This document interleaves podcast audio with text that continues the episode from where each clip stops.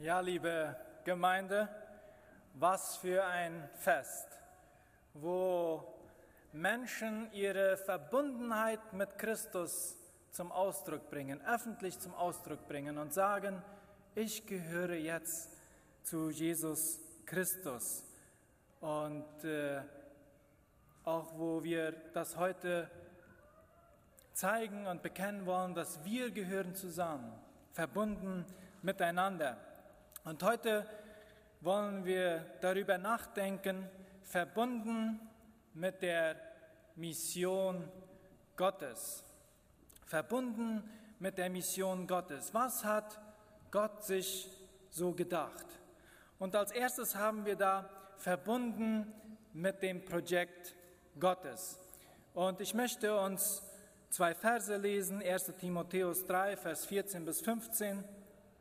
Da heißt es so, dies schreibe ich dir, Timotheus, in der Hoffnung, bald zu dir zu kommen. Falls sich mein Kommen verzögert, sollst du wissen, wie man sich zu verhalten hat im Hause Gottes. Es ist ja die Gemeinde des lebendigen Gottes, Pfeiler und Fundament der Wahrheit. Und 1. Korinther 3, Vers 9, es ist also Gottes Werk, an dem wir mitarbeiten, miteinander arbeiten. Ihr seid Gottes Ackerfeld. Ihr seid Gottes Bauwerk. Verbunden mit dem Projekt Gottes. Hier wird ganz klar die Herkunft und die Zugehörigkeit der Gemeinde angesprochen. Die Gemeinde ist ein Gedanke Gottes. Sie ist Gottes Idee. Sie hat keine menschliche Erfindung oder sie ist keine menschliche Erfindung oder auch ein Zufall der Geschichte. Sie ist ganz und gar Gottes Initiative und Gottes Werk von Anfang bis Ende. Und äh, ihr kennt dieses Bild. Ein Mann kommt an eine Baustelle vorbei, kannst das Bild anstrahlen, und äh, da sieht er drei Arbeiter, die alle einen Stein behauen. Und er fragt den ersten, was machst du denn da? Und er sagte, ich klopfe Steine. Der Mann geht weiter und fragt einen weiteren Arbeiter, der dieselbe Arbeit verrichtet. Und der erklärt, ich arbeite an einem Spitzenbogenfenster. Und schließlich trifft er auf einen dritten Arbeiter und fragt ihn dieselbe Frage. Und er gibt zur Antwort, ich baue an einer Kathedrale. Es kommt also entscheidend auf die Vision an. Genauso auch hier bei uns. Wir sind hier alle zusammengekommen und versammelt. Wenn wir nun drei Personen unter uns fragen würden, was sie so machen, könnten die Antworten wohl auch sehr verschieden ausfallen, je nachdem, welche Vision von Gemeinde diese Personen haben. Der erste könnte vielleicht sagen, ich werde versuchen, bis um elf hier zu sitzen und hoffentlich ist der Asado dann fertig. Der zweite könnte vielleicht antworten, ich werde meinen Dienst am Mischpult tun. Und der dritte könnte vielleicht sagen, wir werden als Gemeinde, als Volk Gottes zusammen Tauffest feiern, weil Christus unser Erlöser und Herr ist. Die Philadelphia Ost MBG gehört keinem von uns, nicht dem Gemeindeleiter noch dem Gemeinderat. Sie ist allein Gottes Initiative. Sie ist Gottes Projekt. Und das bedeutet, dass wir alle bewusst Ja zu Gottes Gemeindeprojekt gefunden haben, als wir dieser Gemeinde beigetreten sind. Und so wie es heute auch, wie ihr es heute auch machen werdet, dass ihr hinzukommt. Gott ist einzig und allein der Eigentümer dieser Gemeinde. Er hat den legalen Titel, ja, auf der Stanzia kennen wir das mit unserer Marke. Und er hat seine Marke. Ja, er hat seine Marke auf unserer Gemeinde. Wir gehören ihm. Er hat uns erwählt und wir sind ihm sehr wertvoll. Es ist sein Projekt. Warum lasst ihr euch heute eigentlich in dieser Gemeinde taufen und aufnehmen? Warum bist du, warum Warum bin ich in dieser Gemeinde? Geht es darum, in der Gesellschaft vielleicht besser anerkannt zu sein? Oder einfach so scharf mitmachen, weil alle das so tun? Sind wir uns bewusst, dass wir hiermit nicht spielen können und den Eigentümer nicht an der Nase herumführen können? Wir sind Gottes Projekt. Wir sind Gottes Bauwerk. Ja, wir sind sein Ackerfeld. Er will mit uns arbeiten. Zweitens, verbunden mit dem Volk Gottes. In 1. Petrus 2, Vers 9 und 10 heißt es, ihr aber seid das auserwählte Geschlecht, ein königliches Priestertum, ein heiliges Volk, ein Volk zum Eigentum, dass ihr verkündigen sollt die Wohltaten dessen, der euch berufen hat aus der Finsternis in sein wunderbares Licht, die ihr einst nicht sein Volk wart, nun aber Gottes Volk seid, und einst nicht in Gnaden wart, nun aber in Gnaden seid. 2. Korinther 6, ich will in ihrer Mitte wohnen und bei ihnen ein- und ausgehen. Ich will ihr Gott sein und sie sollen mein Volk sein. Das Volk Gottes steht mit Gott in einer Bundesbeziehung. Christus liebt die Gemeinde und er hat sich für sie hingegeben. Er heiligt und reinigt die Gemeinde. Die Gemeinde unterordnet sich ihrem Erlöser und Herrn, von dem sie sich geliebt weiß, in allen Dingen. Sie ehrt Christus und Liebe und Gehorsam sind also diese Merkmale, die diesen Bund zwischen uns und Gott, zwischen der Gemeinde und Gott beschreiben.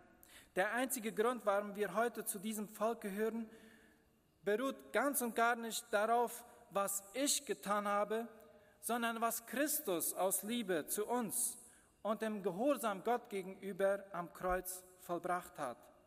Als wir es noch nicht einmal wussten, dass wir ihn brauchen würden. Wir sind teuer erkauft worden. Und das aus reiner Gnade. Und so haben wir als Bundespartner, als Volk Gottes, als Gemeinde das Vorrecht, Empfänger des Heils zu sein. Aber wir haben auch die Berufung, Träger der Heilsbotschaft Gottes zu sein, zu allen Völkern der Erde. Als Volk Gottes sind wir berufen, den Charakter Gottes, die Eigenschaften Gottes wiederzuspiegeln in unserem Leben. Und in diesem Sinne nennt Petrus die neutestamentliche Gemeinde ein auserwähltes Geschlecht, ein königliches Priestertum, ein heiliges Volk, ein Volk zum Eigentum, das ihr verkündigen sollt die Wohltaten dessen, der euch berufen hat aus der Finsternis in sein wunderbares Licht. Wir als Gemeinde haben einen einzigartigen Auftrag. Unser Leben ist auf Mission ausgerichtet. Das ist uns durch die Wiedergeburt angeboren. Seit wir uns bekehrt haben und dieser Gemeinde beigetreten sind, sollte, etwa, sollte es etwas ganz Normales für uns sein, über unseren Glauben zu sprechen und von Jesus zu zeugen. So wie wir heute und bereits Dienstag auch schon all diese schönen Zeugnisse von euch gehört haben. So sollten wir alle immer davon sprechen, was Gott in unserem Leben getan hat und wie er uns in uns wirkt, wie er uns verändert, wie er uns erneuert. Wir haben einen Auftrag und dieser Auftrag lautet, mit unserem ganzen Leben, mit unserem ganzen Sein die herrlichen Taten dessen zu verkünden, durch den wir selbst von der Finsternis in das wunderbare Licht gerufen worden sind. Drittens, verbunden mit der Gemeinschaft der Herausgerufenen. Und da haben wir diesen wunderbaren Text aus Apostelgeschichte 2 und wo diese große Volksmenge da beisammen ist bei den Aposteln und wir die Predigt von Petrus gehört haben. Und da heißt es dann, als sie dies hörten, traf es sie mitten ins Herz. Und sie fragten Petrus und die übrigen Apostel, was sollen wir tun, Brüder? Petrus sagte zu ihnen, kehrt um, tut Buße und jeder von euch lasse sich taufen auf den Namen Jesu Christi zur Vergebung eurer Sünden. Und ihr werdet die Gabe des Heiligen Geistes empfangen. Denn euch gilt die Verheißung und euren Kindern und allen in der Ferne, allen, die der Herr, unser Gott, herbeirufen wird. Und auf vielerlei Weise beschwor und ermahnte er sie, lasst euch retten von diesem verkehrten Geschlecht. Die nun sein Wort annahmen, ließen sich taufen.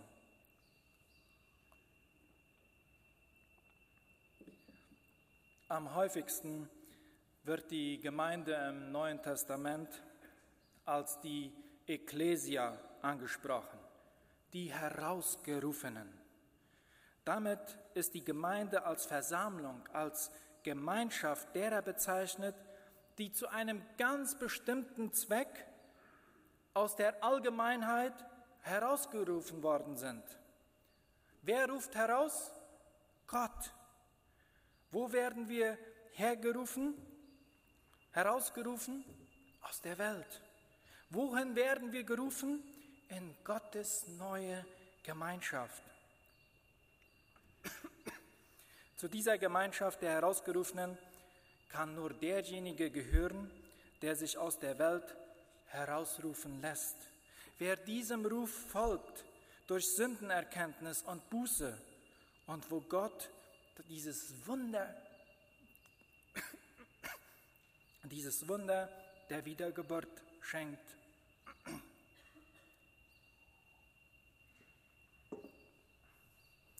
Welches ist nun der Unterschied zwischen einem Club und einer Kultur? In einem Club, in einem Verein, da haben wir, haben alle eine Sache gemeinsam. Zum Beispiel beim FSV, da machen alle gerne Sport. Und eine Kultur dagegen ist eine umfassende Art alles zu tun. Unsere Kultur sagt, wie man Geschäfte macht, ja, wie man Zwieback backt, wie sich Männer und Frauen in der Öffentlichkeit zu verhalten haben, wie Kinder erzogen werden, wie wir mit unserem Geld umgehen. Sie sagt etwas über die Ehe. Sie sagt uns alles. Eine Kultur ist eine umfassende Art, alles zu betrachten zu denken und zu handeln. Und wenn Petrus sagt, dass wir ein heiliges Volk sind, dann hat er hier die Dreistigkeit zu sagen, glaubt nicht nur, dass durch eure Bekehrung und Wiedergeburt ihr nur inneren Frieden bekommen habt und ihr euer normales Leben mit ein bisschen mehr Inspiration weiterführen könnt. Oh nein, ein Nachfolger Jesu zu werden, ist nicht dasselbe wie einem Club, einem Verein beizutreten. Es ist, als würden wir unsere Kultur ändern. Was Petrus uns damit sagen will, ist, dass man das Evangelium erst dann versteht, wenn man erkennt, dass das Wort Gottes praktisch alles, praktisch unser ganzes Leben beeinflusst, modifiziert, es revidiert, erneuert und verändert. Was bedeutet das für uns, für uns, für unsere Gemeinde? Was sollten wir tun, wenn wir hier zusammenkommen? Wir sollten eigentlich jeden einzelnen Bereich unseres persönlichen und gemeinsamen Lebens überdenken und uns fragen, welche Auswirkungen hat das Wort Gottes auf jeden Bereich meines Lebens, sei es im Geschäftleben, sei es mein Sexuelleben, sei es in der Ehe, mein Singleleben, sei es in der Kindererziehung, sei es im Umgang mit dem Geld oder mit unserem Konsum, mein Wortschatz, meine Zeit, meine Gaben, einfach alles. Das heißt, wenn wir zusammenkommen als die Herausgerufenen, dann geht es nicht nur darum, dass wir uns gut fühlen und dass wir es genießen und Freude miteinander haben, sondern wir sind dazu berufen und sollen eine Gegenkultur schmieden, ein heiliges Volk, wo wir bewusst in diesem Heiligungsprozess einsteigen und uns irgendwann das Sündigen gar nicht mehr so jankert.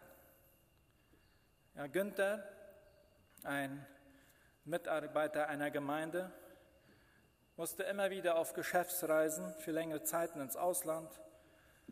Und irgendwann nach einer Reise besuchte ihn dann mal wieder sein Pastor und sie sprechen so über dies, über jenes. Und dann fragt der Pastor ihn, und wie ist es dir als Christ so ergangen dann so auf deinen Geschäftsreisen? Hast du da irgendwie Schwierigkeiten, Versuchungen? Und darauf Günther stolz und tiefsinnig lächelnd, es hat niemand etwas gemerkt, Herr Pastor. Es hat niemand etwas gemerkt.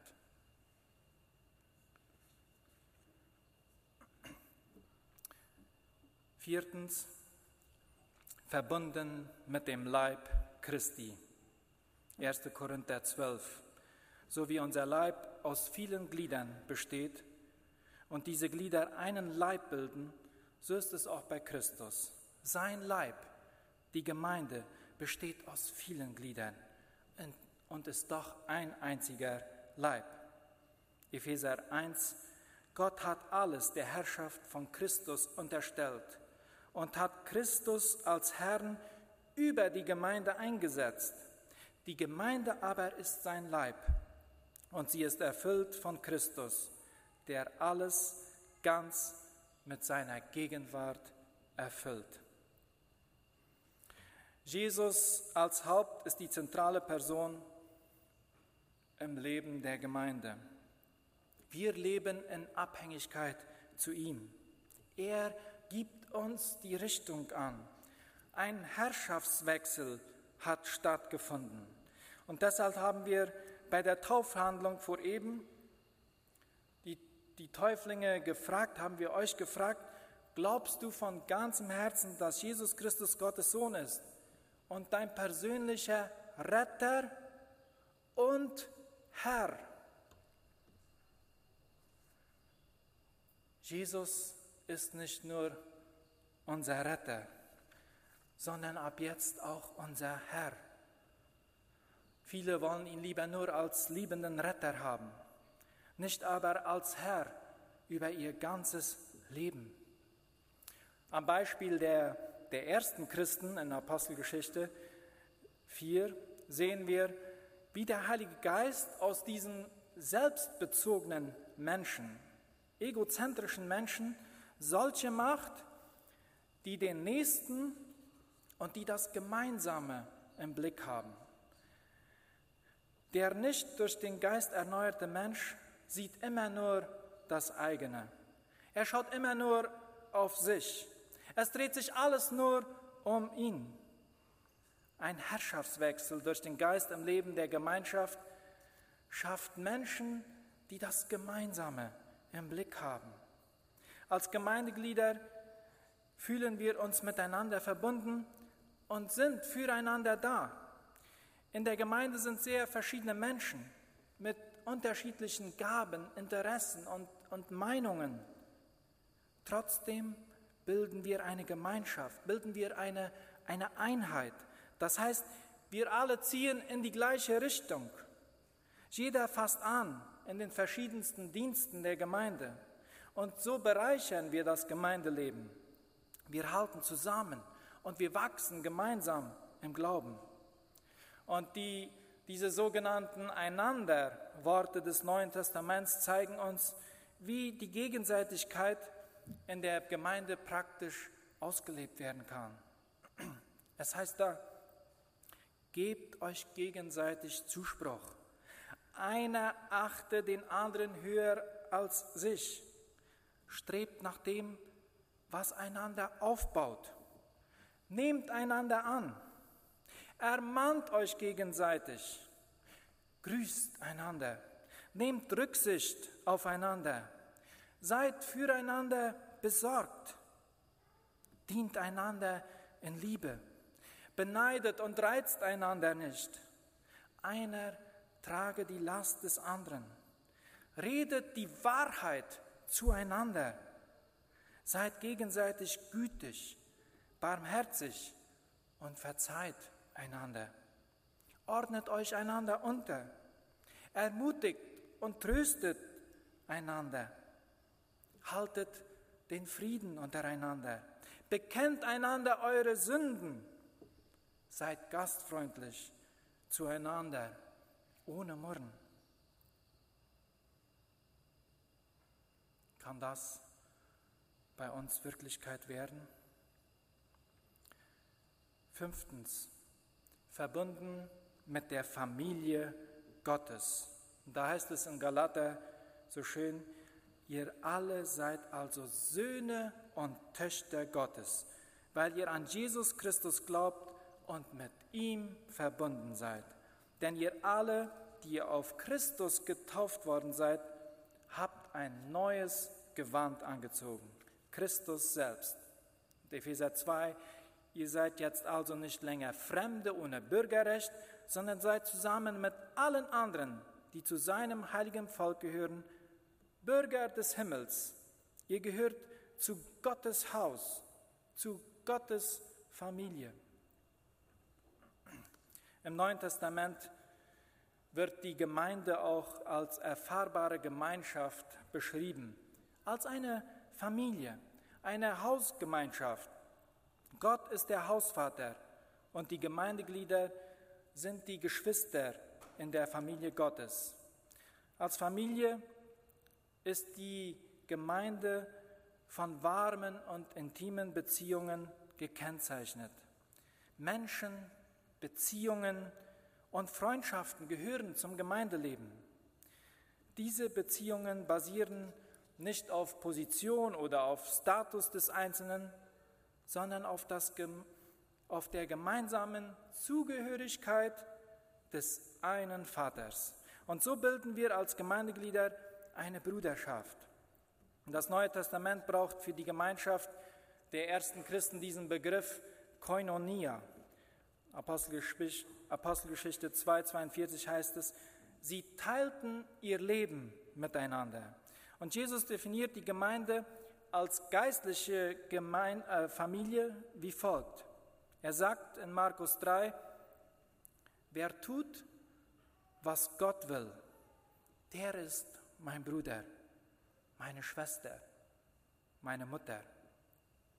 In der Lebensgemeinschaft der Gemeinde lebten und arbeiteten Männer und Frauen, Kinder und Eltern, Unternehmer und Arbeiter zusammen. Und dieses Zusammenleben, diese Gemeinschaft soll von Christus her gestaltet werden.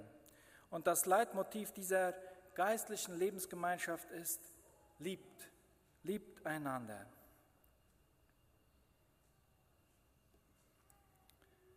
Wann ist es wieder so weit, dass ich einen meiner Gemeindebrüder aufsuche, um ihn zu grüßen?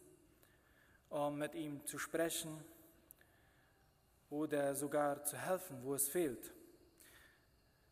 Wann habe ich zum letzten Mal einen verlorenen Gemeindebruder in Liebe aufgesucht, um ihm Hilfe anzubieten und sein Leben wieder mit unserem Vater in Ordnung zu bringen? Wann werde ich endlich den ersten Schritt wagen und meinem Gemeindebruder, meiner Gemeindeschwester Vergebung aussprechen. Unser Vater wartet darauf.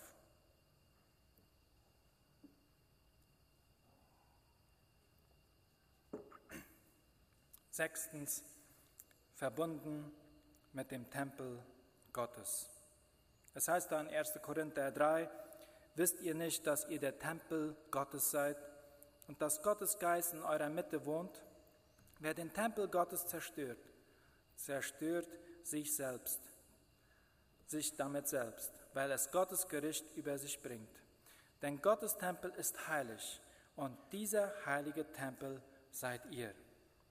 1. Petrus 2 heißt es, lasst euch selbst als lebendige Steine in das Haus einfügen, das von Gott erbaut wird und von seinem Geist erfüllt ist. Lasst euch zu einer heiligen Priesterschaft aufbauen. Dieses Bild unterstreicht, dass die Gemeinde die Wohnung und auch die Offenbarungsstätte Gottes ist. Gott ist hier zu Hause.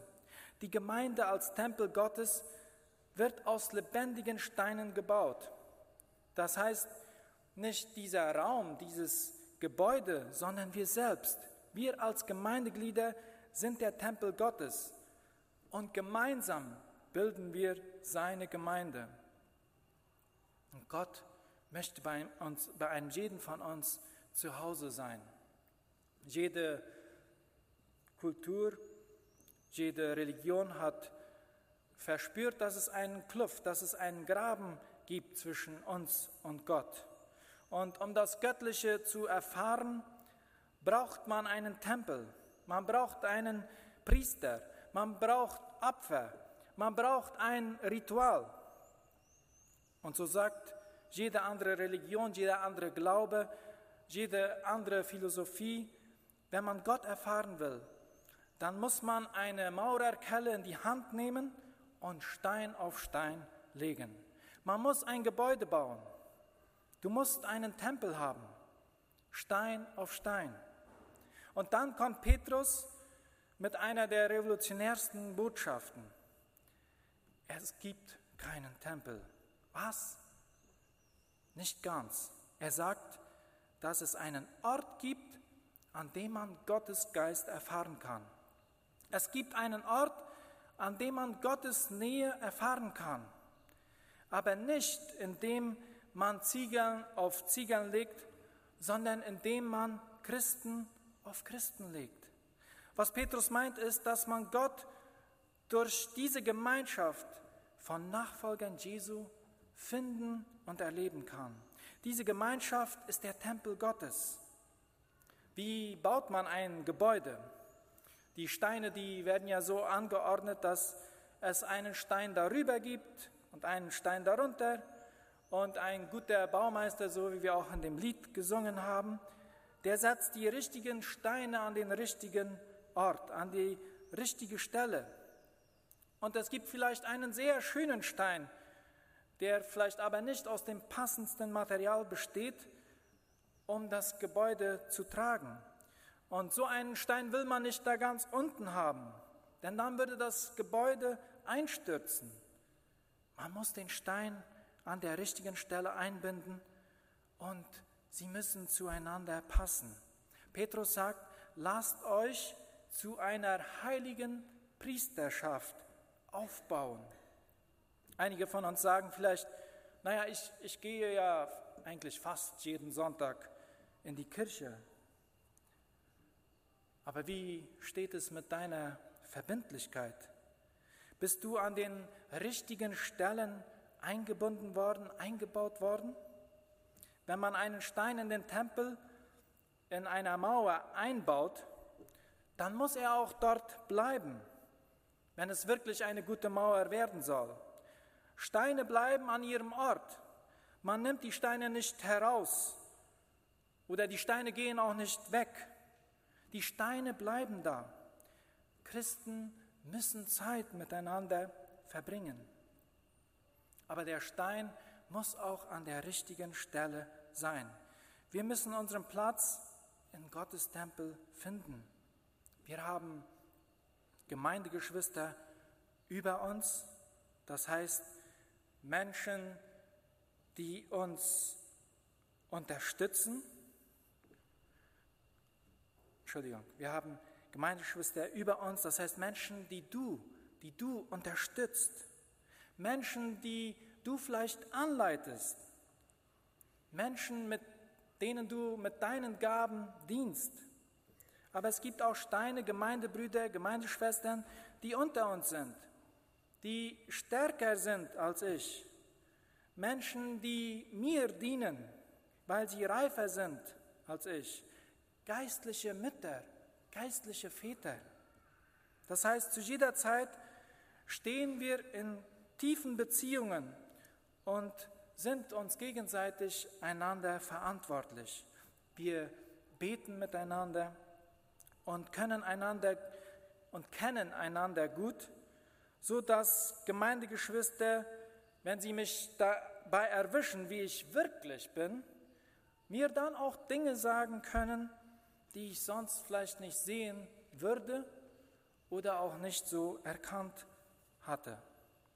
Gott sagt uns eigentlich, wenn du ein typischer individualistischer Fernheimer Christ bist und du einen Gott möchtest, der in deinem Leben wirkt, ohne wirklich tief in einer Gemeinde, in einer Gemeinschaft eingebettet zu sein, verwurzelt zu sein, mit Beziehungen, die dich zur Rechenschaft ziehen und wo eine liebende Verbindlichkeit gefragt ist, dann such dir einen anderen Gott, denn so funktioniere ich nicht. Da bringt uns nicht einmal der Livestream weiter. Ist Gott bei dir zu Hause? Bist du eingebunden in diesem Tempel Gottes? Ein einzelner Christ ist ein ganzer Unsinn. Ein Schaf ist keine Herde. Ein Stein ist kein Tempel. Ein Körperteil ist kein Leib. Einer allein ist keine Familie, kein Volk. Vor etwa 4000 Jahren hat Gott einen Mann namens Abraham angesprochen und ihm gesagt, ich habe etwas mit dir vor. Zieh aus deinem Land aus in ein Land, das ich dir zeigen werde. Aus dir soll ein großes Volk werden und alle Völker sollen durch dich gesegnet werden. Und seit diesem Moment hat Abraham wohl nie mehr einen Stein einen einzelnen Stein geklopft. Alles, was er von da an tat, stand im Horizont von dieser großen Vision. Unterwegs in ein Land, ein großes Volk und alle Menschen sollen gesegnet werden. Mit Abraham begann die Geschichte des Volkes Gottes und durch Christus, durch Christus sind alle, die an ihn glauben und ihm folgen, in diese große Geschichte des Volkes Gottes mit einbezogen worden. Die Gemeinde ist Gottes Mission. Alle Völker und bis an das Ende der Erde bilden den Horizont. Durch die Gemeinde will Gott alle Menschen erreichen, zu Jüngern machen, taufen, und halten lehren. Bist du, bin ich, sind wir, sind wir verbunden mit der Mission Gottes? Gott möge uns Gnade schenken im Nachdenken. Amen.